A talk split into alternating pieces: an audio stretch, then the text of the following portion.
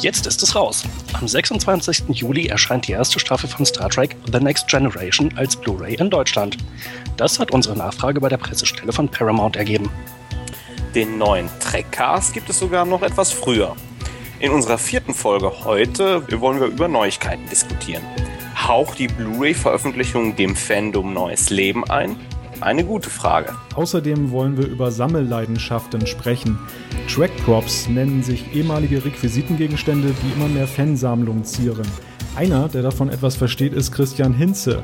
Seine Sammlung steht verglichen mit anderen zwar noch am Anfang, doch er hat sich in den vergangenen zwei Jahren sehr intensiv mit der Szene beschäftigt. Willkommen, Christian. Ja, hallo ihr drei. Vielen Dank für die Einladung. Mit von der Partie ist außerdem wieder das bewährte Trackcast Kompetenzteam mit Jan-Patrick Schlame. Hallo Jan. Ja, hallo zusammen. Thorsten Kroke. Moin Thorsten.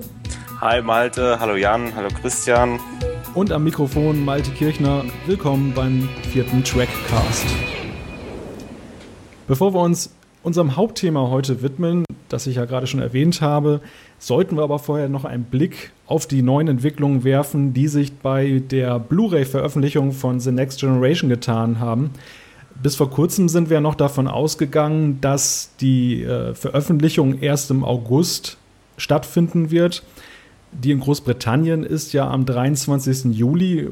Deutschland war von 9. August die Rede. Jetzt die gute Nachricht, denn wir hatten vor einigen Tagen nachgefragt bei Paramount und äh, sie haben uns gesagt, dass jetzt der 26. Juli ins Auge gefasst wurde. Weitere Details weiß man allerdings noch nicht. Christian, du bist ja Hardcore-Fan. Ich habe gehört, du hast schon eine Release-Party geplant. Was kannst du uns denn darüber erzählen? Ja, Hardcore-Fan. Ähm, naja, also ist nun mal so, dass ähm, der Termin, der Veröffentlichungstermin dieser Blu-ray relativ ähm, zeitnah mit meinem Geburtstag einhergeht. Und ähm, ja, ich freue mich natürlich wie viele Fans und wie ihr sicherlich auch auf dieses Release. Und ähm, ich glaube, dieser Geburtstag wird etwas ganz Besonderes sein, denn äh, ich werde mir sicherlich an meinen Ehrentag äh, diese Blu-ray mal nehmen und mir drei ausgewählte Folgen der ersten Staffel anschauen. Und äh, vielleicht äh, muss dann abends äh, zu der großen Party der ein oder andere dann auch noch äh, mit Uniform erscheinen, wenn er denn äh, das ein oder andere Getränk bekommen möchte, was sonst nicht auf der Karte steht. Mal schauen, ich äh, lasse mir da was einfallen. Thorsten, du wolltest ja eher bei der dritten Staffel einsteigen. Hast du denn deine Meinung mittlerweile geändert? Also ehrlich gesagt schwanke ich noch so ein bisschen. Ähm, das Ganze hat mit verschiedenen Faktoren zu tun. Einmal ist natürlich für mich der Preis entscheidend, ähm, ganz klar. Ich weiß ehrlich gesagt noch nicht, wo die Reise hingehen soll. Ich kann mir da verschiedene Preisstufen vorstellen. Das andere natürlich, wir haben ja bei unserem Probeexemplar ja deutlich die Tonspur bemängelt und äh, das auch zu Recht, weil man kann es sich wirklich nicht angucken, ähm, die äh, zweite Folge. Deswegen da würde mich jetzt natürlich erstmal interessieren, wie so die Qualität der ersten äh, Blu-ray-Boxen ausschaut. Jan, du hast ja im ersten Trackcast den Preis als ausschlaggebend genannt. Gerüchte halber ist jetzt von 80 US-Dollar die Rede. Ähm, umgerechnet wären das ja so circa 70 Euro. Ist das denn ein Preis, den es dir wert wäre, da die erste TNG-Staffel auf Blu-ray zu kaufen? Ah, also ich finde es schon teuer. Es ist ja nicht ganz so teuer wie die ersten DVD-Veröffentlichungen damals. Die Staffelboxen lagen ja so bei ungefähr 100 Euro. Ähm, später gab es dann natürlich die DVDs für naja, Halbstaffeln für, was waren es, etwa 25 oder 22 Euro. Das heißt, komplette Staffel so um die 50 Euro. Ich finde das insgesamt immer noch vergleichsweise teuer, aber das wäre jetzt so ein Tarif, äh, wenn die Blu-ray für diesen Preis rauskäme, da würde ich mir wahrscheinlich schon TNG auf jeden Fall mal zulegen. Äh, wie das bei DS9 aussieht, das wäre halt auch noch eine Frage. Die Serie hat mir halt auch sehr gut gefallen. 70, ah, es ist irgendwie knapp oberhalb einer gefühlten Schmerzgrenze. Aber ich will nicht. das hast du schön beschrieben. ich will nicht ausschließen, dass ich mir die erste Staffel trotzdem kaufe, weil mir die beispielsweise auch auf DVD noch fehlt. Glaubt ihr denn, äh, wenn die 80 Dollar kostet, ähm, dass auch der Europreis umgerechnet wird? Wir haben ja schon mal öfters den Effekt gesehen, dass dann trotzdem noch ein Preisaufschlag dann da drauf ist. Also dann sind es dann schnell 79 Euro. Ja, also die Frage habe ich mir auch gestellt. Ähm, wenn wir uns mal zurückerinnern an die Blu-rays der Classic-Serie, so war ja der amerikanische Preis auch etwas günstiger, aber hier in Deutschland hat so eine, hat so eine Box auch äh, 99 Euro gekostet. Und ähm, ich meine, wir Trekkies sind ja Leute, ähm, also ich gehöre dazu, die mit sich äh, sehr viel machen lassen. Und ich habe auch äh, sehr viel Geld dafür schon ausgegeben. Ähm, ich hatte auch vorher von Classic alle Videokassetten, die es damals gab und bin dann umgesattelt auf die DVD, dann wieder auf die Blu-ray. Und ähm, ich glaube, es würde schon ähm, passieren oder es könnte vor allen Dingen passieren, dass wir uns hier wieder so in diesem Preissegment aufhalten, ich sag mal von 80 bis 100 Euro. Ähm, ich glaube, da sind die Fans mittlerweile sehr viel gewöhnt und ich glaube auch, dass der Verleih weiß, dass die Akzeptanz in der Masse auf jeden Fall auch da ist. Meinst du mit gewöhnt äh, abgestumpft schon, dass die sagen, ja, die zahlen sowieso den Preis X oder äh, glaubst du jetzt, dass sie sagen, nee, ich habe jetzt Videos und DVDs, wenn ich mir jetzt noch die Blu-ray hole, neben Blu-ray-Laufwerk vielleicht noch, vielleicht ist das ja auch der Anschaffungsgrund, ähm, ja, dass, dass damit gespielt wird. Also ich, ich muss sagen, für mich persönlich wäre es gerade für die erste oder zweite Staffel definitiv zu teuer. Ja, ich meine schon, ähm, dass da natürlich auch etwas mit gespielt wird. Aber das Fandom ist gerade, wenn man sich, wie gesagt, die ganzen Releases, egal ob es Videokassetten, DVD oder auch Blu-ray waren, die sind da einiges äh, mittlerweile gewöhnt. Und ich glaube auch, ähm, dass wir nicht damit rechnen brauchen, dass eine äh, Blu-ray-Staffel äh, für 50 Euro daherkommt. Wenn es so wäre, würde mich das natürlich wahnsinnig freuen, keine Frage. Aber ähm, schaut man sich die Releases der Blu-ray Classic an oder auch jetzt der Blu-ray Kinofilme, das Einsteiger der Einsteigerpreis bei den Kinofilmen war ja auch äh, nicht gerade so günstig, also ich meine knapp 170 Euro. Ähm, ja, ich glaube, das wird schon der Fall sein. Also das heißt, für dich ist es keine Frage, du wirst dir auf jeden Fall TNG für, sagen wir mal, bis zu 100 Euro pro Staffel sowieso jetzt kaufen. Naja, nun äh, werden wir das sicherlich heute Abend noch herausfinden. Bin ich da relativ schmerzfrei, äh, was die Ausgaben da betrifft. ähm, naja, sagen wir es mal so, meiner Meinung nach äh, für mich als Fan, und ich bin auch wirklich richtiger Fan, das muss man schon sagen, äh, ist ja äh, mit dem Release auch eine gewisse Steigerung, Qualitätssteigerung einfach verbunden. Das heißt, ich bekomme hier wirklich einen Mehrwert. Ich bekomme hier nicht nur ein anderes Package oder ähm, bekomme noch neue Special Features wie bei den Kinofilmen, sondern ich habe eine Möglichkeit, eine Serie ähm, zu sehen, wie ich sie vorher noch nie erlebt habe. Und ähm, auch die Bearbeitung, die wir bisher gesehen haben, ähm, die ist ja schon ähm, sehr grandios und das gefällt mir zum Teil auch besser, als es bei der Blu-ray Release der alten Serie der Fall war. Und äh, ja, definitiv ja, ich würde es kaufen. Eine interessante Frage, die ich mir stelle, ist ja auch die nach der Erscheinungsweise. Also die erste Staffel wird jetzt im August erscheinen, aber wann erscheint die zweite? Mein persönlicher Favorit wäre ja eigentlich so ein halbjährlicher Erscheinungsrhythmus. Das heißt, angesichts des Preises und dass man noch etwas Zeit hatte, sich das dann anzusehen, wäre das eigentlich optimal. Was, wie seht ihr das? Also wir dürfen natürlich das Weihnachtsgeschäft nicht außer Acht lassen. Ne? Ich kann mir vor, durchaus vorstellen, dass dann doch ein bisschen zeitlicher Rhythmus da drin ist, dass dann kurz vor Weihnachten noch die zweite Staffel kommt. Wir dürfen aber natürlich auch den technischen Aspekt da nicht äh, außer Acht lassen. Ich weiß jetzt nicht, wie viel Vorlauf man hatte. Ich denke mal, man wird alle Staffeln veröffentlichen. Man wird ja alle nachbearbeitet haben, ähm, aber wie aufwendig das jetzt ist, ähm, die Staffel zu bearbeiten oder dass halt einzelne Folgen deutlich aufwendiger in der Nachbearbeitung sind, ähm, kann natürlich dazu führen, dass es was länger braucht. Aber dieser Halbjahresrhythmus ist okay, dann könnte ich mir dann 2013 die dritte Staffel holen. Ja, also auch ich würde mir wünschen, dass wir hier ungefähr so ein halbes Jahr einfach haben. Hat A natürlich den Vorteil, ich habe genug Zeit, mir ähm, die Staffel in Ruhe anzuschauen. Also wenn da so ein vier Wochen Release äh, wäre, der dazwischen liegt, dann glaube ich, hätte man gar nicht mehr diesen Spaß dabei, die Staffeln oder die Serie wieder neu zu entdecken. Und ähm, ja, das, was ihr auch gerade sagtet, ähm, aufgrund der Bearbeitungszeit würde ich sagen, ein halbes Jahr in etwa wäre schön und wird es vielleicht auch sein. Ja, schließe ich mich an. Zumal, ich denke mal, wenn es jetzt ein Monatsrhythmus wäre, wenn also die Bearbeitung im Prinzip schon durch wäre und sie es jetzt im Rhythmus eines Monats veröffentlichen würden, äh, dann wäre zumindest bei Leuten, die wie ich auch so ein bisschen wegen des Preises am Schwanken sind, äh, da denke ich, würden schon relativ viele Leute doch eher erstmal nochmal warten, bevor man sich dann die äh, jeweils folgenden Staffeln zulegt. Halbjahresrhythmus klingt mir zumindest in der Hinsicht auch ziemlich sinnvoll. Sprechen wir noch kurz über das Aussehen der Verpackung. Ähm, wir hatten ja bei der DVD-Veröffentlichung die sogenannten Brotboxen. Ähm, Christian, ich weiß, du bist, glaube ich, enttäuscht darüber. Drin, Christian, du bist, glaube ich, enttäuscht darüber, dass sie nicht neu aufgelegt werden, oder? Ja, also die müssten gar nicht neu aufgelegt werden, aber das, was ich ähm, sehr schön fand an dem DVD-Release, war halt das Package. Also das sah doch sehr ähm, TNG-like aus und ähm, das war aber auch bei den Classic-DVDs ähm, der Fall. Da hatten die auch so ein schönes Retro-Design. Und ähm, was ich ein bisschen schade finde, ist halt einfach, dass wir jetzt hier so eine normale Standard-Blu-ray-Verpackung äh, sehen äh, mit so einem Pappschuber. Also da wird sich auch nicht mehr viel ändern, denke ich.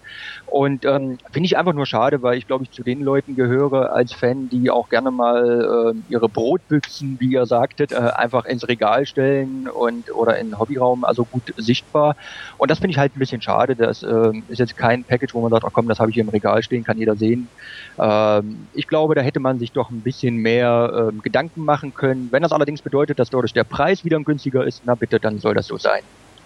Aber ich, ich muss sagen, ich sehe seh das genau anders. Ich habe gern diese ganz einfachen Verpackungen für Blu-rays und DVDs, weil äh, ich unter anderem auch ein Regal habe, wo halt die Höhe entsprechend ist. Und ich, ich ärgere mich immer, wenn halt diese plastikgesonderten Verpackungen da sind, weil da kriege ich es einfach nicht in mein Regal rein, dann kriege ich die Tür von dem Regal nicht zu und so weiter. Und ähm, ich bin froh, dass man sich da an diese Standardformate hält. Da könnte dir bei Ikea weiterhelfen, Thorsten. Jetzt dreimal darfst du raten, wo mein Regal herkommt. Ja, gute Nachrichten gibt es auch noch bezüglich des Samplers, also der ersten Blu-ray, die ja rausgekommen ist, um einen Vorgeschmack zu geben. Ähm, die hatten wir ja im ersten Trackcast ausführlich besprochen. Nun war es ja so, wir hatten ja den Kritikpunkt auch mit der verschobenen deutschen Tonspur äh, in der Folge Die Sünden des Vaters. Und da ist es mittlerweile so, dass es eine Umtauschaktion gibt. Also man kann seine Sampler Blu-ray dann einschicken, zusammen mit einem Formular. Die Infos gibt es auf startrek.de und bekommt dann eine neue Scheibe zugeschickt, wo das dann alles richtig ist. Die zweite gute Nachricht ist die, es war ja so, dass eine, einige Szenen in Die Sünden des Vaters fehlten. Und äh, wir konnten jetzt bei trackcore.com lesen, dass diese Filmrolle wieder aufgetaucht ist. Getreu dem Motto, in einem gut sortierten Haushalt kommt ja nichts weg. Und äh, wir dürfen uns, glaube ich, darauf freuen, wenn dann die äh, entsprechende Staffel erscheint, dass dann die Folge komplett in High Definition zu sehen sein wird. Also gute Nachrichten, aber andererseits wirft das natürlich auch die Frage auf, wir haben noch nicht mal eine Staffel auf dem Markt und im Prinzip beim Sampler schon zwei Probleme gehabt. Jan Thorsten, darf sich ein großer Konzern das erlauben? naja, erlauben dürfen. Es ist halt ausgesprochen peinlich. Äh, ich denke, es gibt Schlimmeres und insbesondere, wenn man hier eben relativ souverän agiert und eben sagt, na gut, ähm, der Fehler ist uns passiert, es tut uns leid und wir tauschen diese Sachen jetzt kostenlos um. Ich weiß nicht, ob die Leute möglicherweise noch das Porto erstattet kriegen. Gerade jetzt bei so einer Probiergeschichte äh, oder bei so einem Sampler ist es natürlich eigentlich doppelt peinlich, weil man ja gerade äh, Werbung machen will für das Produkt. Aber naja, ich finde halt, es kann vorkommen und wenn man da jetzt eben gut mit umgeht, dann es gibt Schlimmeres. Also ich persönlich äh, möchte nochmal Malte zitieren, der sagte ja im ersten Trackcast, dass es ja schon äh, eigentlich nicht mehr hinnehmbar ist, dass die Tonspur so verschoben ist und ähm, das ist mir noch so ein bisschen im Hinterkopf geblieben und ähm, jetzt mal unter uns, also die haben zwei Möglichkeiten, die Blu-ray ähm, sozusagen zu veröffentlichen. Das ist einmal äh, ja, die haben das Bild zur Verfügung und einmal den Ton zur Verfügung. Bei 50 Prozent haben sie einen Bock gebaut, nämlich beim Ton.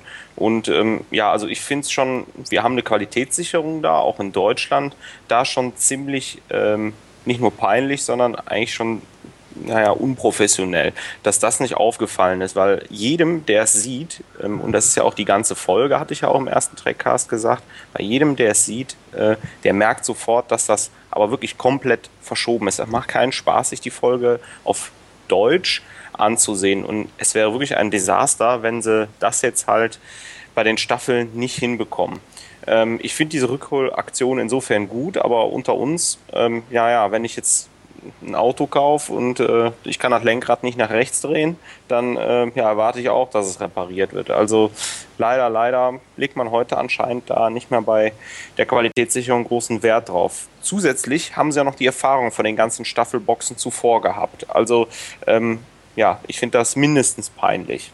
Aber auch gut, dass sie jetzt die Rückholaktion anbieten. Christian, das äh, schreit ja nach Widerruf. Was sagst du dazu? Nein, an dieser Stelle kein Widerruf. Also es ist natürlich ähm, schon so, dass ähm, die meisten Fans hierzulande ähm, die deutsche Tonspur einfach ähm, sich anschauen, keine Frage. Und das geht natürlich nicht. Ich persönlich ähm, schaue mir in der Regel den Originalton an, deshalb habe ich es am Anfang auch überhaupt gar nicht bemerkt. Aber ähm, das darf natürlich einfach nicht sein. Und ähm, ich sage mal, wenn so ein Fehler bei dem Release der ersten Staffel passieren sollte, dann hätte das, glaube ich, auch ähm, große Auswirkungen auf die anderen Veröffentlichungen. Und daher bin ich mir beinahe sicher, dass dieses Problem ähm, gar nicht mehr auftauchen wird. Das heißt also, es wird jemand abkommandiert, der sich nochmal alle Folgen angucken muss, bevor es in den Handel geht. Naja, äh, was mich natürlich wundert, was mich natürlich wundert, war, ähm, dass diese Sample Disc ähm, ja zeitgleich mit der amerikanischen Veröffentlichung einherging. Und ähm, nun muss man ja so eine europäische äh, Blu-ray auch noch anpassen. Das heißt, da kommen die anderen Tonspuren noch drunter, Italienisch, Spanisch, äh, was auch immer. Und ähm, vielleicht hat man da an der entscheidenden Stelle einfach ähm, etwas geschlafen, geschlampt, keine Ahnung, und ähm, einfach nur um diesen Termin zu halten. Vielleicht brauchte das Projekt auch vorher entsprechend ähm, diese Einnahmen aus dem Verkauf heraus. Und ich glaube, dass das eventuell eine Ursache sein könnte. Auf der anderen Seite, wir sehen das ja auch bei Kinofilmen heutzutage. Das heißt also, auch äh, da werden ja Europastarts mit anderen Kontinenten koordiniert und äh, wir wissen ja dank unserer Synchro-Interviews, äh, wie lange so eine Synchro von einem Kinofilm dauern kann und da kriegen sie es ja auch hin, das dann halt wirklich ähm, zu machen und Zeitalter Digitalisierung. Also selbst wir ähm, bei unserer Radiosendung mit äh, schaffen es ja, dass wir da halt keine großartigen Verzerrungen hinbekommen. Und ja, also ich finde find das ein bisschen schade. Deswegen, dass sie da nicht dran gedacht haben. Aber gut. Ja, denke ich auch. Schließen wir an dieser Stelle den TNG-Block und kommen wir zu unserem Hauptthema in dieser Sendung. Thorsten hat das ja gerade schon angesprochen. Wir hatten ja Detlef Bierstedt und Charles Rettinghaus zu Gast im Trackcast. In dieser Tradition geht es heute weiter mit Christian Hinze. Er ist noch kein Promi in der Star Trek-Welt, zumindest noch nicht. Aber dafür besitzt er eine Reihe von Gegenständen und Kostümen, die schon mal mit Star Trek-Stars in Berührung gekommen sind. Und das ist ja wirklich beeindruckend. Props nennen sich die Gegenstände im Fachjargon, ja, und die Kostüme heißen halt Kostüme. Christian, du bist ja seit 1990 Fan von Star Trek, sammelst aber erst seit gar nicht so langer Zeit Kostüme und Props. Was war bei dir der Auslöser für diese Sammelleidenschaft? Ja, Malte, also ähm, ich denke mal, wir unterscheiden uns eigentlich nicht großartig als Fan. Ähm, also es ging bei mir auch 1990 mit der äh, ja, Ausstrahlung von äh, TNG auf dem ZDF los und ich glaube, ich habe das durchgemacht, was jeder Fan, ähm, der sich doch mehr mit Star Trek beschäftigt, durchmacht. Das heißt, ähm, habe die Videokassetten gekauft, habe Bücher gekauft, ähm, habe Modelle ähm, gebaut, bemalt, also diese ganze Produktpalette und ähm, ja, irgendwann, und das war so vor zwei Jahren, war ich dann irgendwann auch mal so ein bisschen am Ende und ähm, habe mir überlegt, okay, was kann man denn noch machen, um sich noch ein bisschen intensiver mit seinem Hobby zu beschäftigen. Und ähm, so kam es, dass ich mich auf, die, ähm, ja, auf einem nicht gerade direkten Weg ähm, damit beschäftigt habe, ähm, wie sieht es eigentlich mit diesen Requisiten aus? Ähm, gibt es da eigentlich einen Markt? Gibt es da Möglichkeiten heranzukommen? Und ähm, habe dann vor zwei Jahren eine oder eine oder die größte Sammlung an Star Trek Requisiten ähm, gesehen, die auch hier in Deutschland steht. Und zwar äh, bei dem Martinetta und habe mir das bei dem vor Ort angeschaut, eine unglaubliche Sammlung. Und er hat mir so einen kleinen Einblick gegeben, wie dieser Markt funktioniert. Und da habe ich mir doch gedacht, ähm, ja, willst du nicht mal sehen, ob du da nicht irgendwie ähm, dich dran beteiligen kannst? War es denn so, dass du als deine erste Requisite, also den ersten Prop gekauft hast, dass du gesagt hast, ich wollte das nur mal ausprobieren oder als er dann da war, hast du dann sozusagen Blut geleckt und sagst, jetzt mache ich weiter, jetzt hole ich mir noch den zweiten? Ähm, Blutlecken. Blutlecken ist, glaube ich, äh, die richtige Redewendung dafür. Also am Anfang ähm, war es nun wirklich so, das war ähm, meine ersten Requisiten, die ich hatte, das waren zwei Stück aus äh, Deep Space Nine, habe ich noch an so einer klassischen Auktion einfach teilgenommen, um einfach auch mal herauszufinden, wie das Ganze ähm, funktioniert. Habe dann auch gelernt, dass es äh, viel günstigere Wege kommen, äh, gibt, um an so Requisiten heranzukommen. Aber äh, wenn man einmal damit anfängt, ähm, dann ist es sehr, sehr schwierig, davon wieder Abstand ähm, zu nehmen. Und ähm, ich warne jeden davor. Es ist ein wunderschönes Hobby. Es ist äh, wunderbar, einfach Originalstücke, die man, sage ich mal, sonst nur vom Bildschirm kennt, die dann zum Teil auch Unikate sind, ähm, direkt in den eigenen vier Wänden zu haben.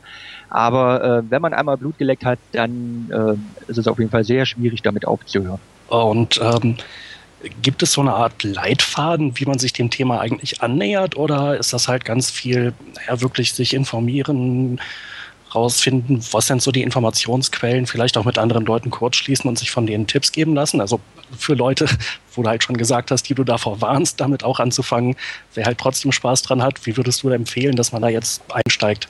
Ja, also ähm, man sollte auf jeden Fall erstmal sich vorbereiten. Also ich habe äh, ungefähr, naja, gutes halbes Jahr gebraucht, bevor ich mir meine ersten Originalrequisiten in dem Fall dann auch ersteigert habe. Ähm, das liegt einfach daran, dass ihr könnt euch das vorstellen, da wird relativ viel Geld auch bewegt und da wollen natürlich auch hin und wieder Leute profitieren und ähm, die dann Sachen auf den Markt werfen, die zwar den Anschein haben, in einer Produktion von Star Trek ähm, verwendet worden zu sein, es aber nicht sind und ähm, sehr schnell kann man da auch Geld verlieren. So, was würde ich den Leuten raten? Auf jeden Fall ähm, mit anderen Sammlern in Kontakt treten. Da gibt es ähm, einige Foren, ähm, wo man sich sozusagen austauschen kann, wo man auch lernt sozusagen, ähm, wie man sich in diesem Markt bewegt. Und ansonsten gibt es so ein paar goldene Regeln, die man einfach beachten sollte. Und wenn man die drauf hat, dann ist man schon auf der guten oder vor allen Dingen auf der sicheren Seite. Magst du uns da eine dieser Regeln verraten? Ja, also ähm, es ist auf jeden Fall sehr, sehr wichtig, dass man einen Nachweis erbringen kann, wo eine Requisite herkommt. Also soll heißen, jede Requisite, die ich hier habe, ähm, besitzt auch ähm, ein Zertifikat, äh, egal ob von der Produktionsfirma selber oder von dem Auktionshaus selber, wo genau belegt wird, äh, wo diese Requisite herstammt. Also ich würde nie äh, über eBay oder irgendwo anders her mir eine Requisite kaufen, wenn ich den Käufer nicht kenne und ich auch nicht diesen entsprechenden Nachweis habe. Ähm, das ist einfach ganz, ganz wichtig. Und dann gibt es auch im Internet ein großes ähm, Archiv aller Auktionen, sage ich mal. Ein Großteil aller Auktionen von Star Trek-Gegenständen sind dort erfasst. Da sollte man einfach erstmal nachschauen, ähm, ob das dann erfasst wurde. Und was natürlich die allerwichtigste Regel ist, ähm, man sollte diese Requisite auch ähm, irgendwo auf dem Bildschirm finden können. Ja, es gibt auch viele Sachen, die werden dann einfach äh, verkauft und man denkt, ach naja gut, das wurde bei Star Trek vielleicht mal verwendet. Aber ähm, zuallererst sollte ich auch mal wirklich äh, sehen können, wo wird denn diese Requisite denn auch ähm, verwendet und ähm, wenn ich das nachweisen kann, sollte ich auf jeden Fall Nummer, äh, auf Nummer sicher gehen, dass ich auch Nachweis erbringen kann, äh, wo zum Beispiel diese Requisite oder das Kostüm auch herkam. Und ähm, das wäre dann im Prinzip auch gleich meine nächste Frage. Womit qualifiziert sich ein Requisite als äh, ein Objekt der Sammelleidenschaft? Also du meintest gerade schon, es muss, äh, es muss wirklich im Bild gewesen sein bei irgendeiner der Serien. Ja, also man muss da unterscheiden können. Es gibt natürlich ähm, verschiedene Kategorien von Requisiten. Also Requisite äh, ist nicht gleich Requisite, ja. Also es gibt da unter anderem ähm, Requisiten, die man sozusagen, die sind sozusagen äh, Production Made. Das heißt, die wurden nur für die Produktion gebaut. Das heißt aber nicht, dass sie auch verwendet wurden. Also stellt euch vor, so ein Phaser, ähm, der wurde nicht nur einmal gebaut, sondern der wurde ein paar hundert Mal gebaut. Davon sind, sage ich mal, nur ja 30 Stück oder so in einer Staffel äh, verwendet worden. Dann gibt es die ähm, sogenannten ähm, Screen-Used äh, Requisiten, also die Requisiten, die auch äh, wirklich ähm, verwendet wurden. Das ist natürlich ähm, sehr schwierig auch nachzuweisen, wann ein ähm, Requisit oder ein Kostüm Screen-Used ist. Bei den Kostümen ist es in der Regel noch etwas einfacher als bei den Requisiten, weil im Gegensatz zu den ähm, Requisiten, Sachen äh, wie also Kostüme nur begrenzt hergestellt wurden. Also das heißt, in einer Season wurde ein Kostüm für einen Gastschauspieler in der Regel nur ein oder zweimal hergestellt. Und ähm, dann gibt es halt ein Inventar und hinten in den Uniformen selber sind auch so Etiketten eingenäht, wo dann genau draufsteht Schauspielername, Produktionsnummer, welche Serie, Voyager oder Deep Space Nine. Das sind dann schon mal ähm, sehr gute Nachweise dafür, dass diese Requisite auch ähm, verwendet wurde. Also das muss man halt so ein bisschen unterscheiden. Das sind, äh, sind so zwei Kategorien. Und dann gibt es selber bei den Requisiten auch noch ähm, Unterschiede, dass man sagt, okay, ich habe hier eine Hero Prop oder eine Stunt Prop. Ähm, zum Beispiel, ich habe zum so ein ähm, Alien Phaser Gewehr aus Star Trek 9. Das ist so eine Stunt Requisite. Das heißt, hier ist es, die wurde für den Film hergestellt, wurde auch verwendet, aber man kann jetzt nur nicht äh, oder schwer feststellen, in welcher Sequenz die verwendet wurde. Während ähm, bei so einer Hero Prop, die dann noch ein bisschen, ja, besser ausgearbeitet ist, die eventuell auch noch ein paar Blinkies hat, also Lichter etc. für Nahaufnahmen geeignet ist. Das ist dann immer relativ einfacher ähm, zu sagen, okay, die und die äh, Requisite stammt aus der Sequenz. Auf deiner Website den Link äh, werden wir da auch, und auch auf unserer Trackcast Homepage veröffentlichen. Stellst du ja deine Sammlerstücke vor. Was ist denn dein derzeitiges Lieblingsstück in der Sammlung? Alle. Nein, ähm, also ähm, verdammt schwer, verdammt schwer. Also ähm, es sind auf dem Blog äh, sind noch nicht alle Sachen abgebildet, da äh, arbeite ich noch dran. Ähm, da sind auch kleine Dinge, ja. Also äh, ich habe ja auch ähm, Original Drehbücher ähm, von TNG, also mehrere Drehbücher, aber eins jetzt von TNG. Das ist natürlich ähm, sehr wertvoll für mich, weil TNG meine Serie ist. Und das ist auch so der erste Entwurf eines Drehbuchs. Und das ist halt auch ganz interessant ähm, zu verstehen, wie so eine Produktion auch abläuft. Und ähm, ansonsten von den ähm, Kostümen hier ist es so natürlich diese Voyager-Uniform von dem ähm, Stunt-Schauspieler von Harry Kim. Das ist natürlich schon ein echter Hingucker, weil das natürlich für viele sozusagen typisch Star Trek ist. Das erkennt man auf den ersten Blick. Aber große Sympathiewerte, ja, schwer zu sagen, aber kommt dann eventuell dem TNG-Kostüm hier na, was ich ähm, aus ähm, Encounter at Farpoint habe, also aus dem Pilotfilm von TNG, liegt einfach daran, dass es halt sehr, sehr alt ist und ähm, es unheimlich schwer ist, an so eine Requisiten heranzukommen. Und ja, es ist einfach von Next Generation und das ist einfach etwas, ja, das sind einfach ja große Sympathiewerte, die ich für die Serie und dementsprechend auch für dieses Kostüm hege. Was war denn deine erste Requisite? Oder deine ersten beiden? Du hast ja gerade von zweien gesprochen. Genau, also das erste Mal, als ich die erworben hatte, hatte ich an einer Auktion teilgenommen, die in Amerika stattfand. Da kann man dann sozusagen online live mitbieten. Und da habe ich weniger erstmal darauf geguckt, ach, was würde ich gerne haben, weil man ist natürlich ein bisschen vorsichtig und will dann nicht am Anfang gleich hunderte von Dollar ausgeben. Und ähm, die erste Requisite war dann unter anderem so ein, so ein Translite, das ist so eine Art Folie, äh, die für Star Trek Deep Space Nine benutzt wurde. Und das sind sozusagen diese Grafiken, die mit Hintergrundbeleuchtung dann aktiviert werden und die sozusagen die für dieses futuristische Design, wie wir es aus Star Trek kennen, dann auch verantwortlich sind. Und ähm, das zweite Schild oder die zweite Requisite ist ein Schild, die ich, ähm, das ich erworben habe aus der fünften Staffel von Star Trek Deep Space Nine, aus dieser Fan-Episode Immer die Last mit den Tribbles und das ist ein ja originales ähm, Wand Zeichen, was in diesem Korridor der alten Enterprise hing. Und das hat für mich einfach Charme, weil unweit oder nur wenige Zentimeter von dem Schild gibt es eine Szene mit ähm, Cisco und mit Dex, wie sie sich gerade sozusagen durch dieses, äh, durch die alte Enterprise bewegen. Und ja, das waren so meine ersten beiden Requisiten. Ich habe äh, das Foto bei dir auf der Homepage gesehen mit dieser äh, Deep Space Nine Hintergrundbeleuchtung.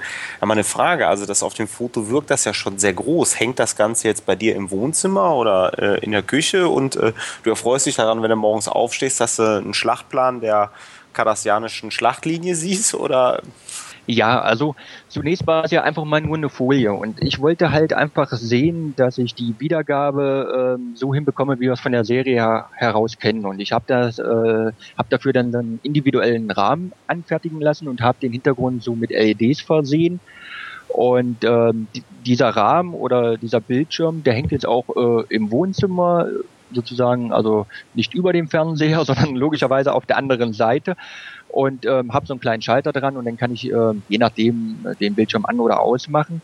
Aber ja, das ist ähm, dann bei mir direkt in der Wohnung und ähm, Ist auch absolut nicht störend, ganz im Gegenteil. Also ähm, es ist mitunter auch ein schöner Hingucker und bringt mir doch so ein bisschen ähm, Star Trek Flair in die eigene Stube und ja, das finde ich sehr schön. Wie ist denn das? Wo kommen die Sachen eigentlich her? Wer verkauft das? Ist das jetzt irgendwie alles Eigentum von Paramount, was von denen mhm. offiziell versteigert wird? Oder äh, sind das teilweise auch die Designer, die die Sachen gebaut haben, die die dann vielleicht mal irgendwie eingepackt haben? Oder die denen offiziell noch gehören oder so? Ja, also ganz richtig. Also es gibt ähm, in der Regel gibt es da ähm, zwei Quellen, wenn man das so will.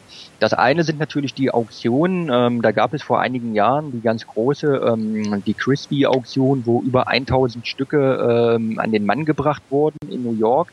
Darauf ähm, 2007, 2008 wurden nochmal über 15.000 ähm, originale Sachen über eBay von Paramount sozusagen ähm, versteigert. Und das andere kommt auch direkt ähm, von den Produktionsdesignern selber. Also unter anderem die Folie von DS9, über die wir gerade sprachen, kommt von dem ähm, Produktionsdesigner, der das natürlich direkt äh, an das Auktionshaus weitergibt. Aber man bekommt dann zum Teil wirklich Sachen original von den Leuten. Also jemand, der auch sehr aktiv ist in den Foren, ist zum Beispiel der Rick Sternbach, der war ja damals auch äh, Mitberater ähm, bei TNG und hatte auch viele Konzepte und auch viele Entwürfe angefertigt.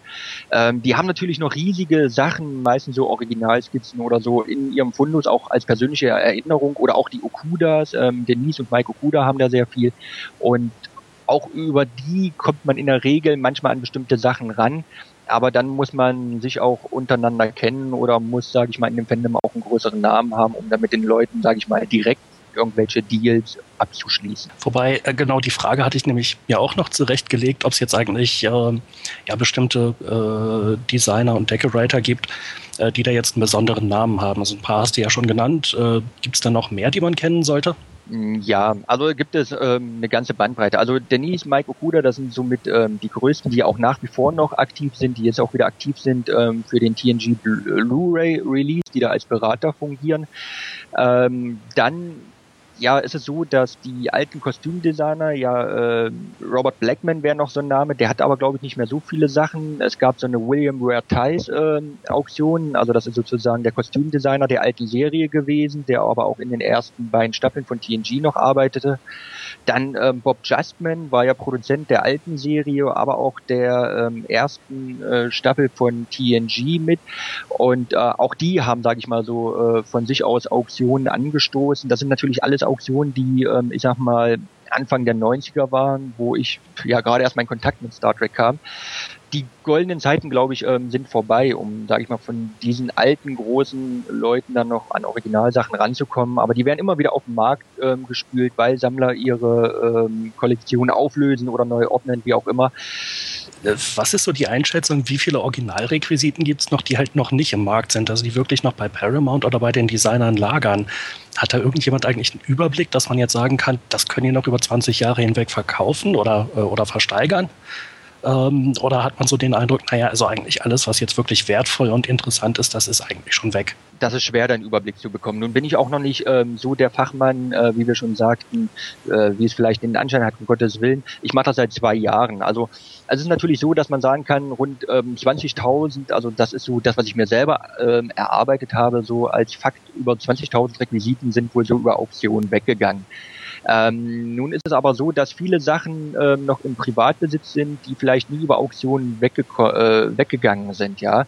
Also die größte Sammlung Originalrequisiten von Star Trek ähm, äh, oder die größte Sammlung ist in Deutschland bei dem Martinetta. Äh, der hat seine Sachen nicht unbedingt über Auktion bekommen, sondern der ist an Paramount direkt herangetreten und hat gesagt, komm, ich ähm, kaufe hier die komplette äh, Lagerhalle nochmal leer, das, was hier an Sachen noch dasteht. Deshalb weiß man natürlich auch so oft nicht, ähm, was an Sachen ähm, vielleicht schon in privaten Händen ist und was nicht. Fakt ist natürlich, dass ähm, Paramount oder auch CBS ihre alten Utensilien rausgehauen haben. Also von den alten Serien TNG, Deep Space Nine ist nicht mehr so viel da. Aber ähm, das Lager wird ja wieder größer durch die Produktion dieser neuen Kinofilme und von daher ähm, ist der Markt auch ähm, weiter belebt, was den Nachschub an Originalrequisiten betrifft. Eine Frage habe ich jetzt auch noch, wenn wir die ganze Zeit über die Requisiten sprechen. Du hast ja gerade das, ähm, das äh, Sona Shotgun-Gewehr angesprochen, was man ja sehr schön bei dir auf der Seite sehen kann, genauso wie die Kostüme. Ähm, wie ist das denn so?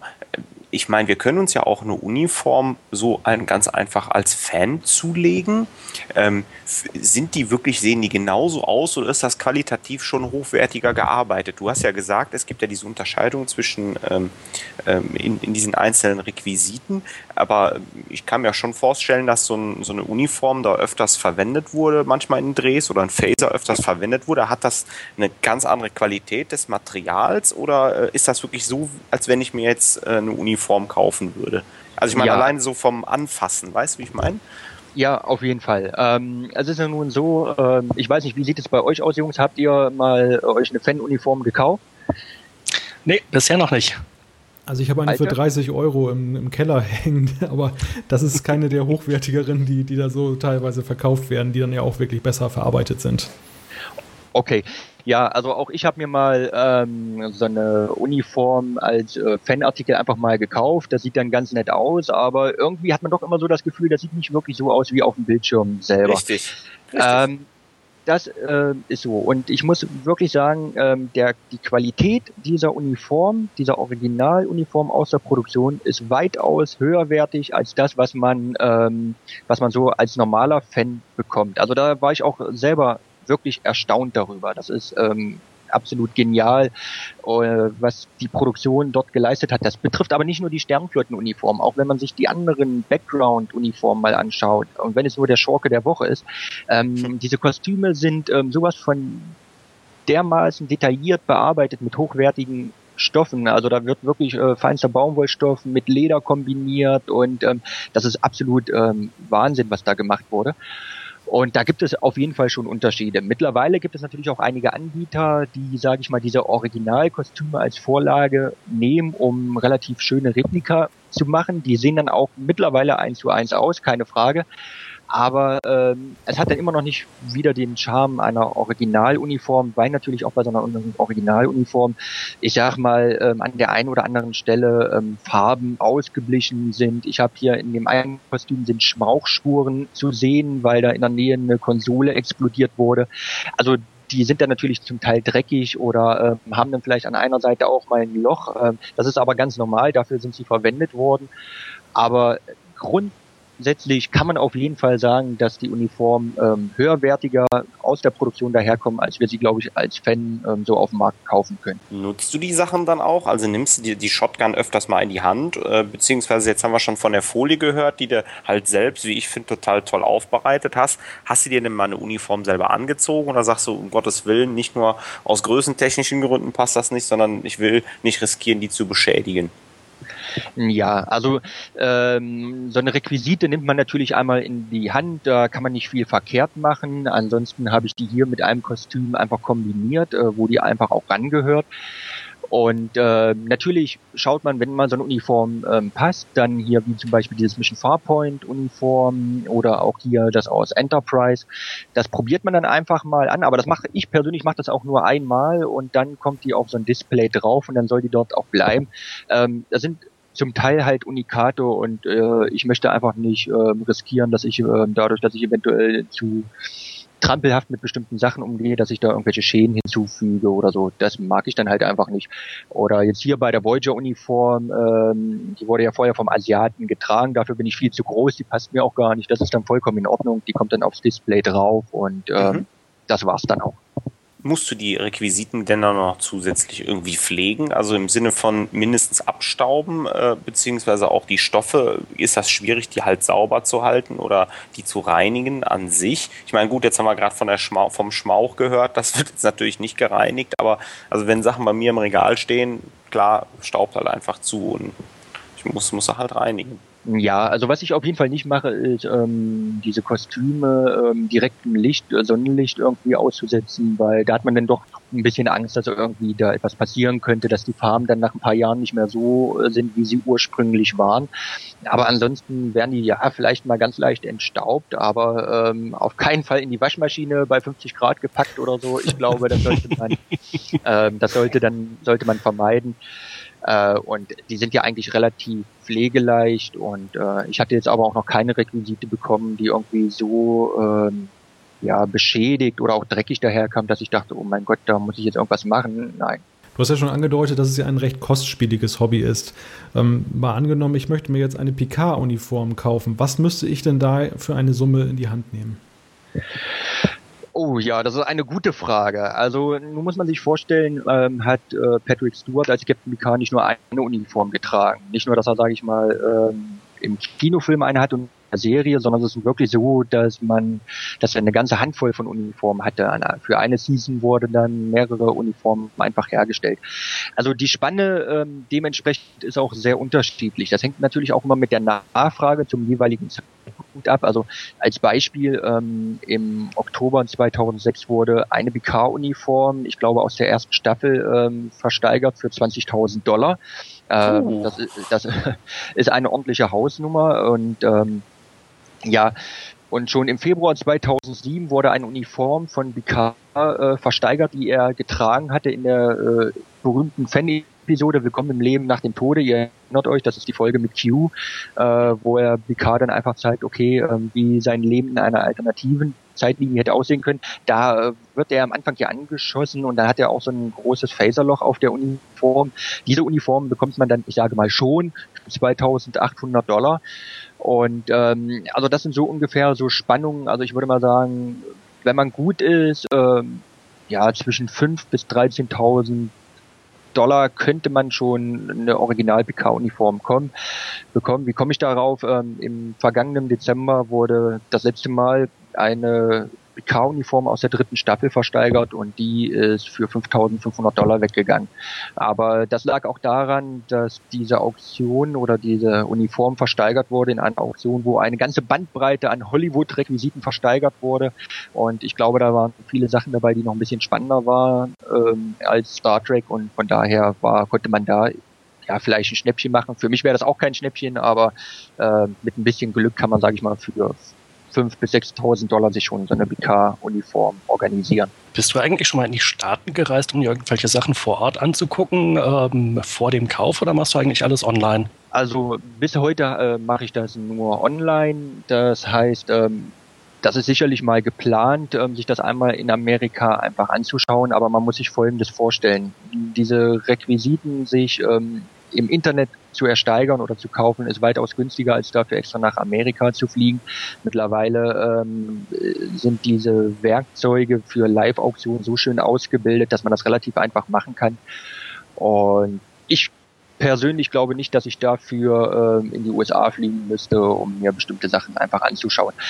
Mittlerweile gibt es so viele erfolgreiche Sammler in Deutschland oder generell in Europa. Das heißt, man muss mittlerweile gar nicht mehr so weit fliegen, um sich Originalrequisiten anzuschauen. Das kann man mittlerweile auch schon ja, hierzulande sehr gut machen. Äh, genau, Sammler hierzulande. Du hattest ja eben schon Martin Netter, glaube ich, erwähnt.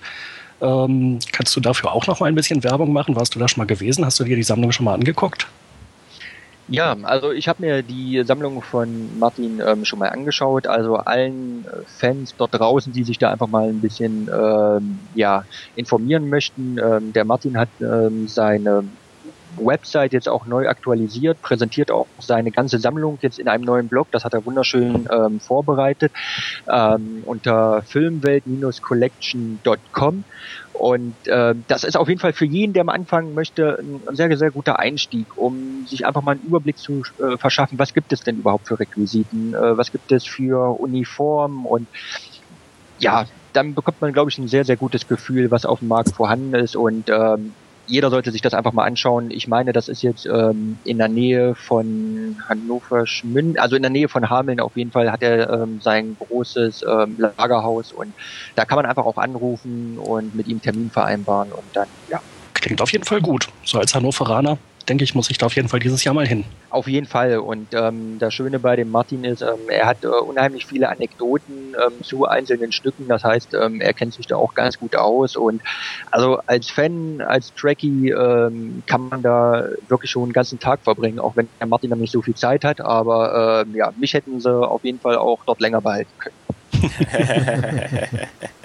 Christian, du sagtest, dass ja bereits die ähm, Bestände bei Paramount sind ja jetzt nicht mehr ganz so groß für einige Serien. Du hast mir mal eine Geschichte erzählt, dass ähm, einige Trackprops, also Phaser, von Paramount einfach in Containern entsorgt wurden und äh, ein fleißiger Sammler ist dann da reingegangen und hat die dann quasi vor der Müllverbrennung gerettet. Kannst du vielleicht dazu noch etwas erzählen?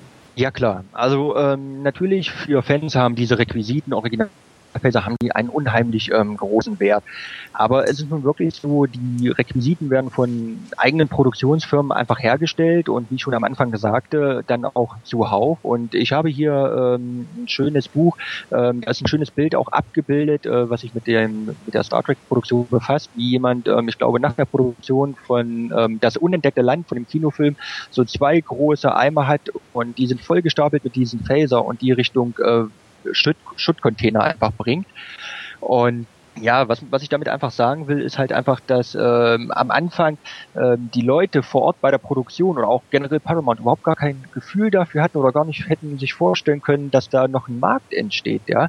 Der Markt damals war auch noch, glaube ich, gar nicht so interessant. Und ähm, bei dem Martin Nettern zum Beispiel war es so, der hatte dann gesehen, dass, ähm, also das erzählte er mir, dass original Korridortüren aus Star Trek The Next Generation ähm, in so einem Baucontainer standen. Und ja, er ist dann einfach rübergegangen, hat sich die da einfach rausgezogen, hatte gedacht, naja, komm, bevor die hier verbrannt oder verschrottet werden, nehme ich die einfach mit. Ne? äh, das, sind, das sind natürlich ähm, Sachen, die können äh, wir natürlich nicht nachvollziehen, aber man muss natürlich darüber auch nachdenken. Also Studios wie Paramount oder so, die haben riesige Lagerhallen, um die Sachen, sage ich mal, noch zu stapeln. Aber das kostet die äh, viel Geld. Und vor allen Dingen, wenn das viel Geld kostet und da läuft keine Serie mehr, ja gut, dann haben die wenig Interesse daran, ähm, die Sachen noch einfach aufzubewahren. Ein Teil ging dann in Ausstellungen, wie auch immer, und ein anderer Teil, der wurde dann einfach äh, ja weggeschmissen oder verbrannt. Und irgendwann hat man dann mal erkannt, Mensch, bestimmte Sachen können wir einfach gar nicht wegschmeißen. Ähm, da können wir vielleicht äh, sogar noch einen Euro verdienen. Und dann äh, ging das halt mit den Auktionen los, ja. Wobei äh, von wegen Verschrotten, ein so ein Beispiel, ich hoffe, da liege ich jetzt nicht komplett falsch, das war doch DS9, wo im Prinzip relativ kurz nach Ende der Produktion dann auch alles verschrottet wurde.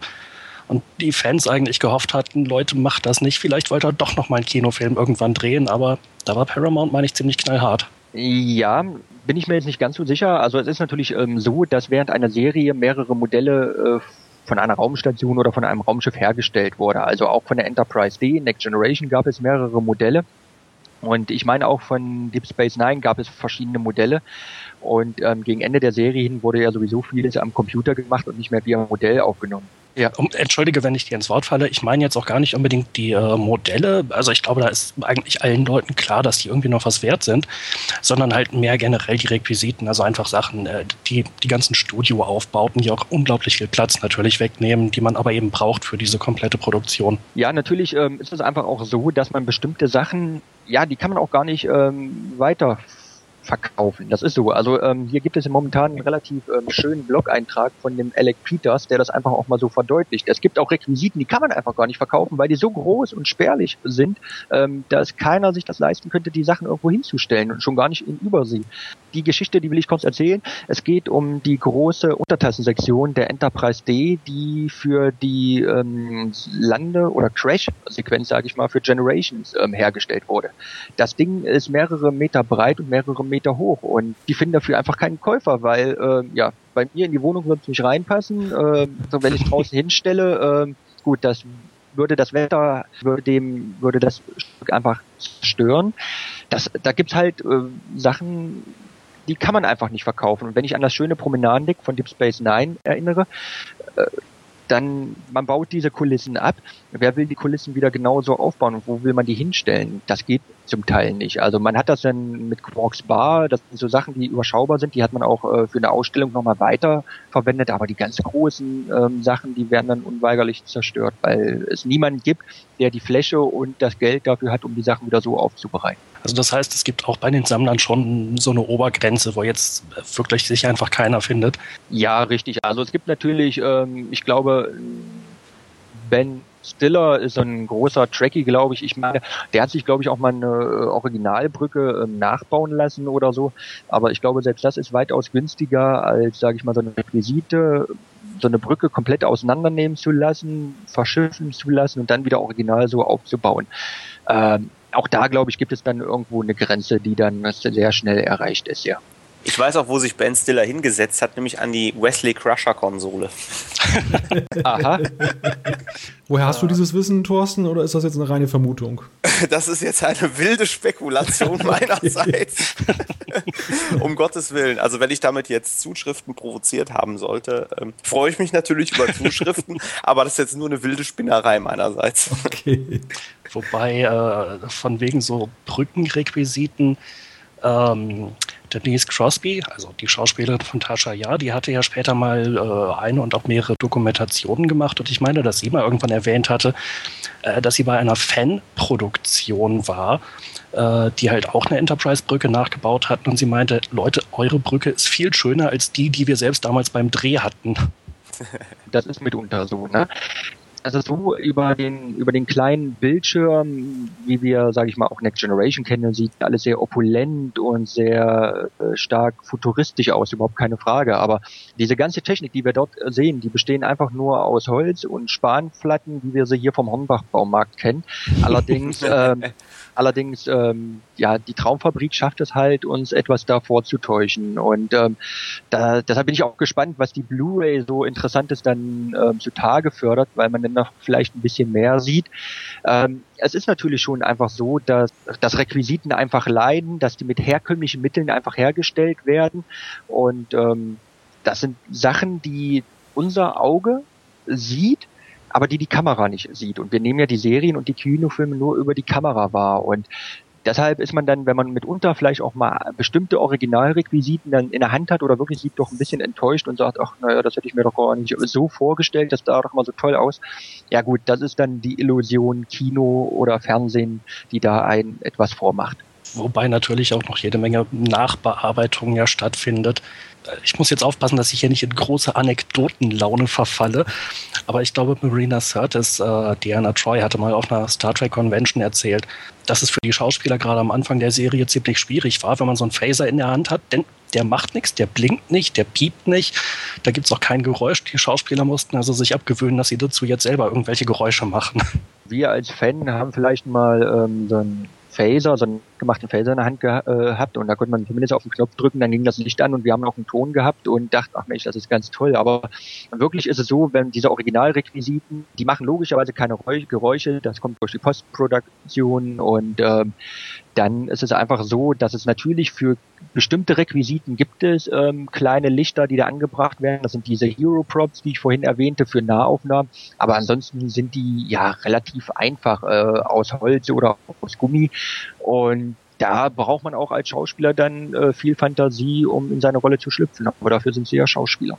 Also ja, eine ich, Sache. Sorry, aber ich bin einfach fast, fast fasziniert von dir, äh, Christian. Äh, das ist ja echt Wahnsinn. Das ist ja äh, nicht nur ein Riesenmarkt, sondern das ist ja nochmal eine zusätzliche Komponente im Hobby Star Trek drin. Also das Respekt wie gesagt, ich bin kein äh, Profi und ich mache das auch nicht seit mehreren Jahren, sondern ich bin, denke ich mal, so eher auch Fan, wie ihr seid. Und ähm, ich glaube, jeder hat eine Chance, äh, mit einem ein wenig Ausdauer, sich, sage ich mal, so ein Stück Star Trek-Geschichte auch nach Hause zu holen. Das muss gar nicht mal teuer sein.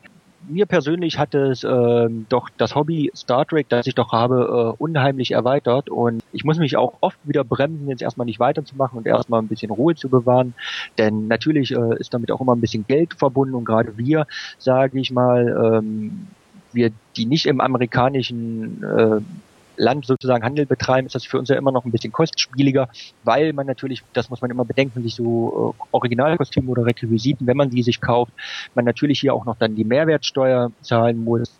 Ähm, auch ähm, der Zoll möchte, sage ich mal, davon profitieren. Und von daher ist das dann auch immer nicht ganz billig, aber ähm, es macht auf jeden Fall sehr, sehr viel Spaß, ja wo du auch schon meintest, dass jetzt für die neuen Star Trek-Filme natürlich auch wieder komplett neue Props entstehen, die dann auch entsprechend wieder äh, verkauft oder versteigert werden. Kommt das eigentlich für dich in Frage oder sagst du, nee, also äh, das hat mit meinem Star Trek nichts mehr zu tun? Mm, ja, nun muss man erstmal sagen, ich würde sagen, es kommt für mich erstmal deshalb nicht in Frage, weil ich erstmal versuche, mich auch so ein bisschen zu spezialisieren. Man könnte jetzt sagen, okay, ich sammle alles aus Star Trek an Requisiten, was da ist. Ähm, dann könnten wir uns in 30 Jahren nochmal unterhalten und danach auch nochmal. ähm, dann, dann, findet, dann findet man nie ein Ende, zumal man sich das auch nicht leisten könnte, sondern man sollte schon versuchen, was mir persönlich auch sehr schwer fällt, einen gewissen Fokus einfach erstmal zu legen. Und der ist bei mir momentan bei TNG und bei Enterprise. Und ähm, was die neuen Kinofilme betrifft, ist er für mich durchaus Star Trek. Also ich mag den neuen Film, ich mag auch die neue Vision, die J.J. Abrams dort hat. Also der Film hat für mich persönlich seine volle Legitimation im Star Trek-Universum.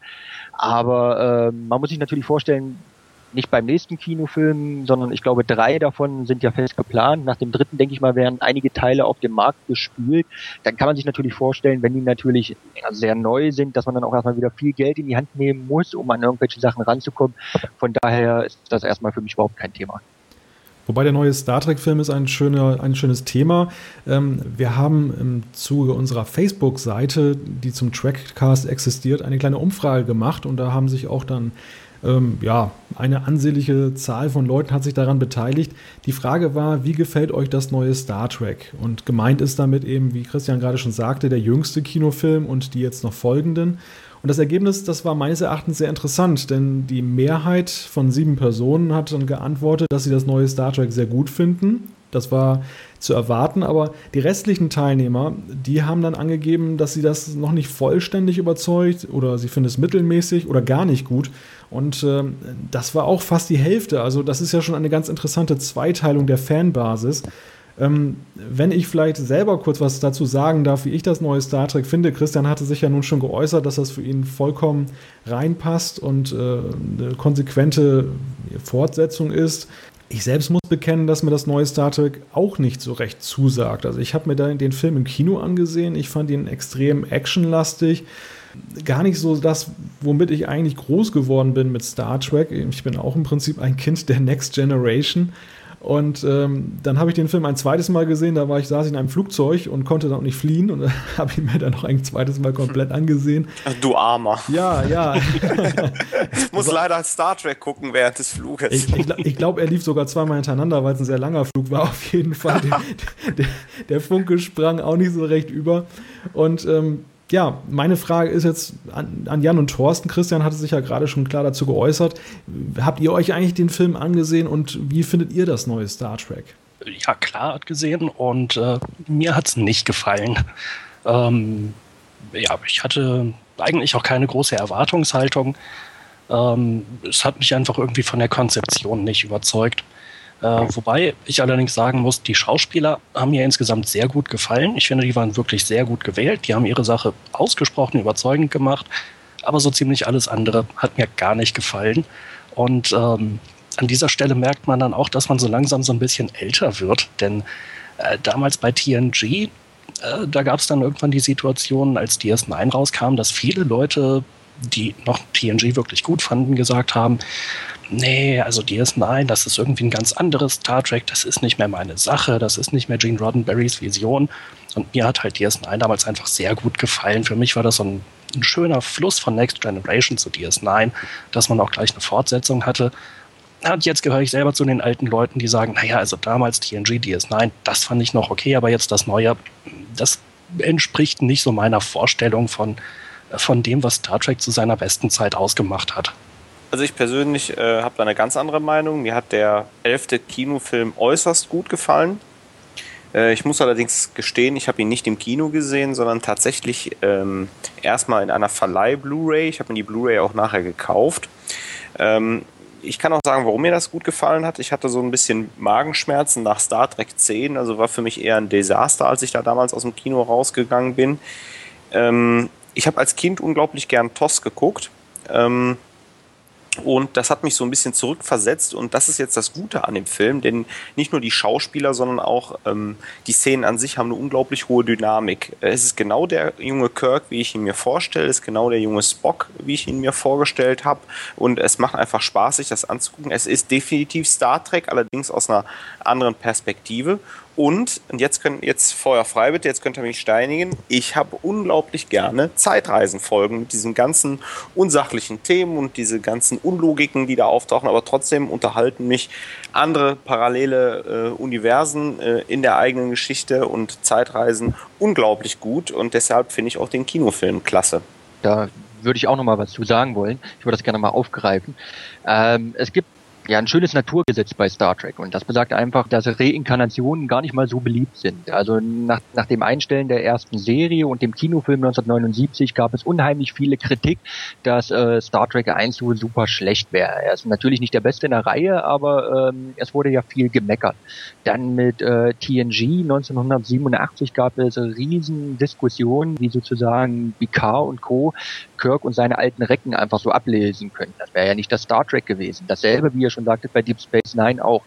Und ich glaube und bin fest davon überzeugt, wenn der nächste Film rauskommt und es schafft, seinen Vorgänger zu übertrumpfen, also sowohl vom, vom inhaltlichen als auch von der Produktion her nochmal, wird das eigentlich gar kein Thema mehr sein. Und wenn ich sehe, was Star Trek ausmacht, und Star Trek brilliert gerade im Vergleich zu anderen Produktionen, vor Dingen auch mit seinen Schauspielern, das stimmt ja.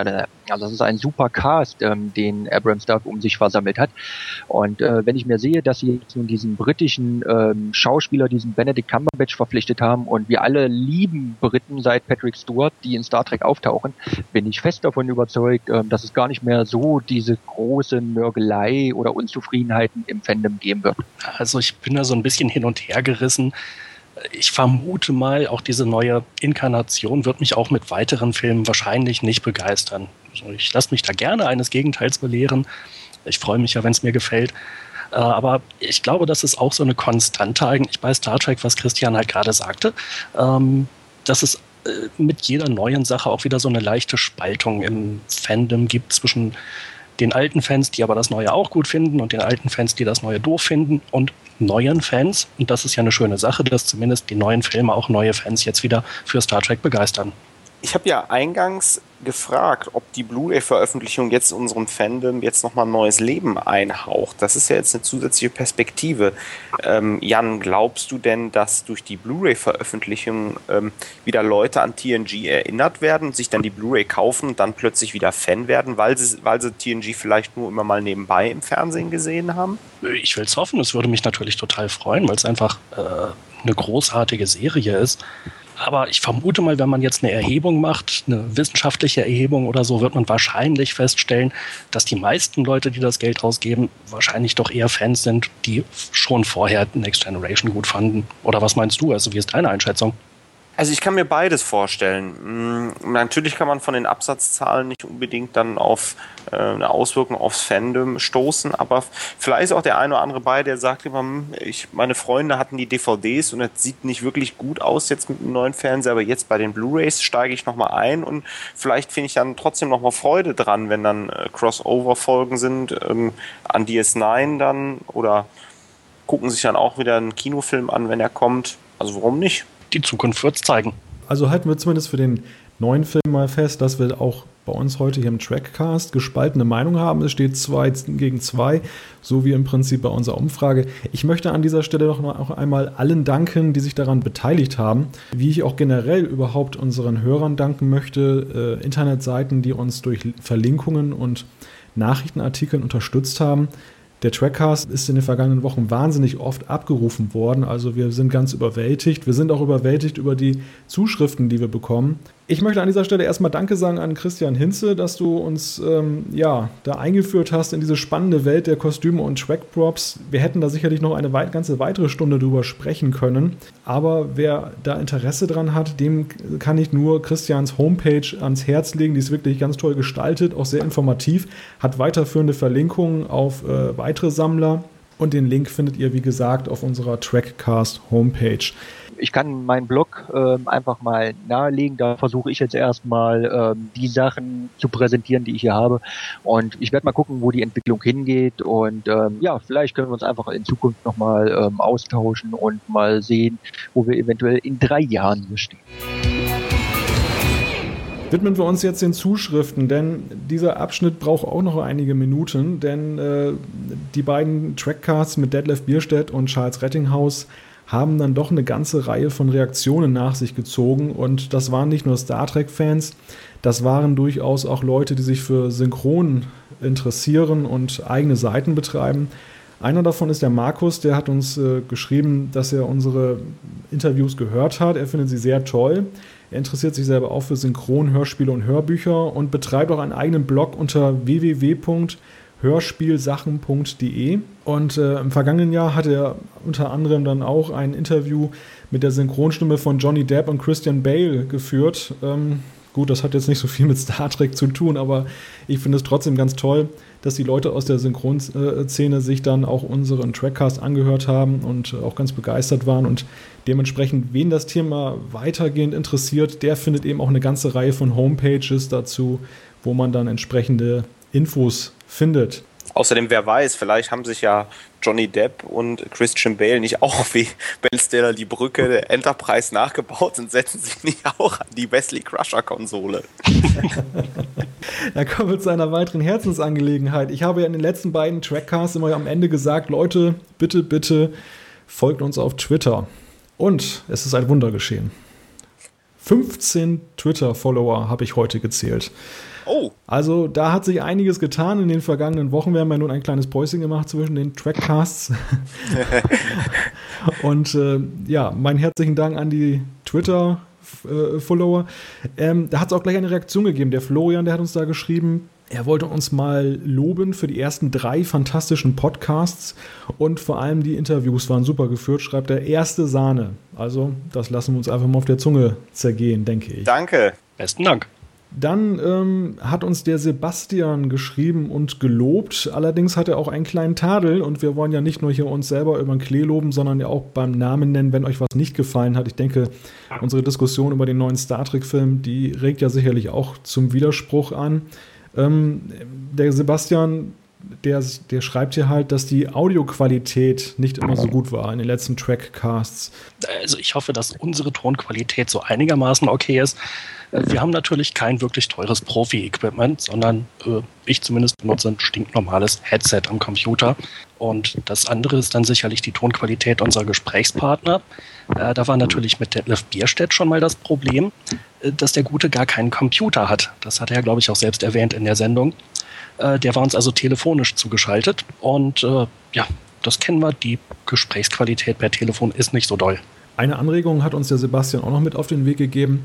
Viele haben halt auch geschrieben, naja, das wird ja schwierig werden, ähm, den Trackcast immer mit Inhalt und Leben zu erfüllen. Wobei denke, die heutige Folge zeigt auch, dass wir da durchaus einige Ideen haben. Und es gibt ja auch sehr vieles im Fandom, wo man einfach mal so ein bisschen über den Teller schauen muss. Es ist ja nicht nur dieses äh, Gucken von Folgen, sondern wie zum Beispiel jetzt, was Christian da macht mit der Sammelleidenschaft. Es gibt ja ganz spezielle Sachen auch, die auch sehr interessant sind, sich anzusehen.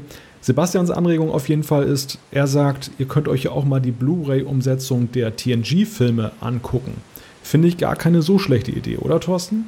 Ähm, in der Tat. Ähm, könnten wir uns äh, wirklich mal mit dem einen oder anderen Kinofilm nochmal äh, beschäftigen. Vor allem, wenn man da auch wirklich den Unterschied sieht, da ja auch eine Spanne in den Kinofilmen da ist. Der Christian hat es ja heute nochmal angesprochen, als der erste Star Trek Kinofilm rauskam. Und ähm, jetzt der zehnte, den ich gerade nochmal angesprochen habe, ist ja auch wieder ein bisschen Zeit vergangen. Des Weiteren könnte man natürlich auch äh, bei TOS in die Blu-rays äh, den einen oder anderen Blick mal riskieren, weil man da natürlich die Sachen auch aufbereitet hat. Also ich glaube, ähm, Themen gehen da nicht aus, aber ähm, wir sind alle so ein bisschen TNG und DS9 fixiert äh, hauptsächlich. Deswegen, ähm, ja, glaube ich, war halt der Anreiz da, erstmal zu schauen. Nur trotzdem, äh, Inhalte sind auf jeden Fall gegeben. Und wir sind ja auch lernfähig. Im Übrigen freuen wir uns auch über Themenanregungen. Also wenn ihr ein besonderes äh, Hobby im Zusammenhang mit Star Trek habt oder was weiß ich, ihr seid der deutsche Mr. Data, dann, dann, meldet euch einfach bei uns. Wir, wir sind immer für ähm, Eingebungen dankbar und äh, ja, nehmen die auch gerne dann in einer der kommenden Folgen des Trackcasts auf. Dann hat uns der Data von hörnews.de geschrieben. Auch der dankt für die tollen Interviews mit den Synchronsprechern. Er hat noch eine inhaltliche Anmerkung. Die Frage, die ihr alle nicht wusstet, schreibt er, warum wurde nicht Ernst Meinke für die Zusatzszenen genommen oder Rolf, Rolf Schuld, ist einfach. Paramount wollte so wenig Bruch wie möglich äh, reinbringen und hat eine Rolf Schuld-ähnliche Stimme einsetzen wollen. Ernst Meinke hätte da ebenfalls sehr seltsam geklungen und Rolf Schuld klang mit Ende 70 nicht mehr so und ist zudem wegen Rente nicht buchbar. Paramount hat soweit möglich die Originalstimmen genommen. Nun gut, das bezieht sich jetzt, glaube ich, auf die Frage mit der Synchronisation, wo wir ja angemerkt haben, dass es ja etwas ähm, schlecht war, dass dann ja in der, in der Pilotfolge von TNG dann plötzlich eine ganz andere Picard-Stimme für einige Szenen zu hören war. Wieder was gelernt. Ähm, ich war sowieso etwas überrascht, dass äh, Detlef da im Interview äh, da auch noch einiges über ähm, die Hintergründe wusste, aber er konnte ja unser Puzzle da auch noch nicht ganz auflösen. Aber jetzt haben wir es gelöst. Vielen, vielen Dank. Und Facebook spielt natürlich auch eine ganz große Rolle für den Trackcast. Da hat uns der Konstantin schon mehrfach geschrieben und ähm, ja, er hat jetzt nochmal kommentiert, wie ihm jetzt die beiden Folgen gefunden, äh, gefallen haben mit äh, Detlef Bierstedt und Charles Rettinghaus.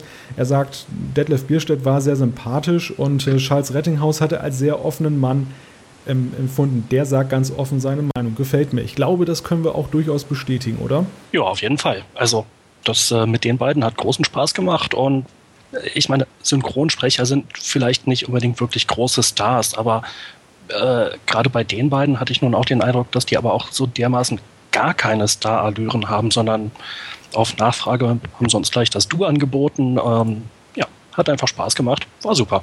Und noch eine letzte Zuschrift, die hat uns über iTunes erreicht. Denn iTunes hat uns auch gewissermaßen lieb. Ähm, der Trackcast, der ist dort in der Rubrik TV und Film zu finden und war in den letzten Wochen auch sehr oft häufig in den Top 10, wenn nicht sogar bei den Audio-Podcasts an Nummer 1. Das hat uns natürlich auch sehr gefreut. Also herzlichen Dank an alle, die über iTunes uns abgerufen haben. Ähm, letzter Stand ist 14 positive Bewertungen für den Trackcast. Auch das Klasse. eine ganz tolle Sache, würde ich sagen. Freut mich. Ja, auch da besten Dank. Und es gab sogar noch eine, ja, eine Zuschrift da. Man kann da ja auch Kommentare hinterlassen. Und da hat jemand geschrieben, äh, dieser Podcast fehlte noch in meiner Sammlung. Sehr interessant, besonders Episode 2 und 3 mit den Synchronsprechern. Ich hoffe, es geht auf dem Niveau weiter, auch wenn es vielleicht nicht einfach wird. So viel Neues zum Thema Star Trek gibt es ja leider nicht. Ich drücke die Daumen und wünsche den Jungs noch ganz viele neue Ideen. Ja, und ich glaube, hoffe, dass wir da heute äh, schon mal den Beweis antreten konnten, auch wenn es nicht unbedingt Neuigkeiten zum Thema Star Trek sind, dass man halt auch viel nochmal über alte Sachen lernen kann, beispielsweise eben die Track-Props. Schließen wir an dieser Stelle die Zuschriftenecke. Ich ermuntere jeden natürlich, uns wieder gerne zu schreiben. Wir freuen uns über eure Zuschriften. Die Adressen nennen wir gleich noch. Ein kleiner Einschub noch, bevor wir jetzt, denke ich, zum wohlverdienten Feierabend heute kommen. Ähm, wir befinden uns ja im Convention-Monat Mai. Vom 17. bis zum 20. findet in Düsseldorf die 21. FedCon statt, wenn ich richtig gezählt habe. Und mit dabei sind, passend, sage ich mal, zur Neuveröffentlichung von äh, TNG jetzt auch zwei Stars der Next Generation. Das sind die Darsteller von William T. Riker und Dr. Beverly Crusher, also relativ hochrangig. Es gab jetzt auch schon die eine oder andere Anfrage, die mich erreicht hat, wer von uns vom Trackcast denn auf der FedCon ist. Vielleicht können wir das an dieser Stelle gleich mal klären. Ich weiß bislang nur, dass Christian dort sein wird, stimmt's? Ja, genau, ich werde da sein. Ähm, immerhin, William Chetner kommt nach Düsseldorf und äh, naja. Du, du merkst, es löst richtig Begeisterung bei uns aus. ich merke das, ja, ich merke das. Ja, ähm, also ich, ich war schon ewig nicht mehr auf Conventions. Das letzte müsste gewesen sein, die letzte Galileo 7 Convention, bevor die sich leider praktisch ja in Luft aufgelöst hat. Äh, auf einer FedCon bin ich noch nie gewesen. Würde mich mal interessieren, aber für dieses Jahr äh, ist es nicht eingeplant. Vielleicht darf ich an dieser Stelle einfach mal anregen, dass wir auch einen, auf Einladung einer Convention natürlich auch gerne einen Live-Trackcast aufzeichnen würden. Gute Vorsicht, Idee. Mich trifft, gleich der, mich trifft hier gleich der Zaunpfahl. also falls da Bedarf besteht, könnt ihr euch vertrauensvoll an uns wenden. Wir sind auch kurzfristig noch äh, reisebefähig. Ja, eingeschränkt, aber. Spätestens nächstes Jahr. Da können wir das auf jeden Fall einrichten. Ähm, Gibt es jetzt von eurer Seite noch weitere Erwähnungen, Einschübe? Ich glaube, wir haben das Thema, die Themen eigentlich umfassend äh, erfasst. Ja, und ich glaube, wir haben auch bis jetzt unsere längste Sendung hingelegt. Deswegen sollten wir die Hörer nicht länger auf die Folter spannen. ich glaube auch. Okay. Das war der vierte Trackcast. Noch einmal herzlichen Dank an unseren Gast Christian Hinze, der uns heute sehr interessante Einblicke gewährt hat in die Welt der Trackprops und der Kostüme. Wir freuen uns wie immer über eure Zuschriften. Die, die könnt ihr an post.trackcast.de richten. Ähm, klickt doch mal auf den Gefällt mir-Button bei Facebook. Das haben schon eine ganze Reihe von Leuten getan. Und äh, ihr könnt uns natürlich auch auf Twitter folgen, denn dort seid ihr jetzt nicht mehr allein. Das ist auch ganz toll. Alle Infos zur Sendung gibt es natürlich auch auf unserer wunderbaren Trackcast Homepage. Dort findet ihr auch weitere Folgen zum Abruf, falls das der erste Trackcast ist, den ihr gehört habt. Ähm, die Adresse lautet www.trackcast.de. Auch die Internetseiten, die wir in dieser Sendung angesprochen haben, werden dort verlinkt. Wir freuen uns, wenn es bei der nächsten Sendung ein Wiederhören mit euch gibt. Bis dahin, macht es gut. Tschüss. Tschüss. Tschüss. Ciao.